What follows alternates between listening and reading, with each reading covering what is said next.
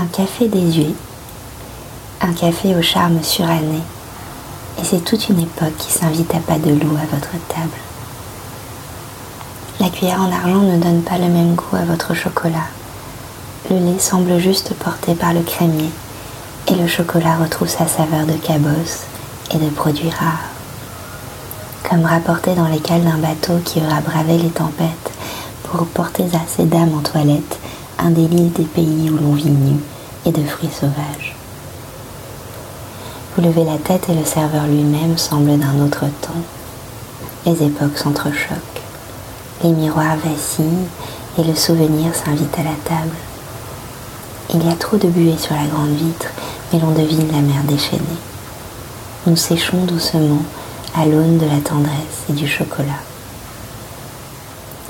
Il est des lieux qui gardent l'empreinte d'un autre temps, où les secondes semblaient plus lentes à glisser sur nos cils, où le tapis semblait plus épais sous nos pieds nus, où les colliers étaient plus lourds à nos coups, ou plus légers que des perles fines cueillies au fond des océans. La tempête souffle dehors, les amis sont à l'intérieur, et c'est l'imagination qui m'emporte loin.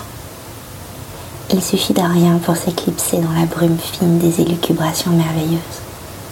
On les saupoudre du sucre glace des coffres encore chaudes de l'enfance. Elles sont moelleuses comme la crème du baba au rhum des dames d'à côté et odorantes comme un gâteau à la cerise juste sorti du four.